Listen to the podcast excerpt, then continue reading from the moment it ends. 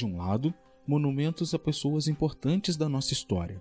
Do outro, espécies raras plantadas aqui faz muito tempo. Tudo isso divide espaço com um, dois, vários postes com a iluminação quebrada, monumentos interditados e até árvores que foram derrubadas com a força das tempestades.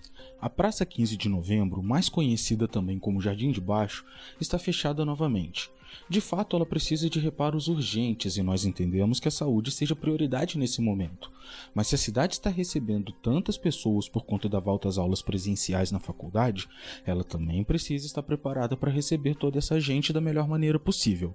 Além do seu valor prático, facilitando o acesso de pedestres a áreas importantes da cidade, como os hospitais e a própria Câmara Municipal, o jardim tem seu valor histórico e, por conta disso, não merece tanto descaso.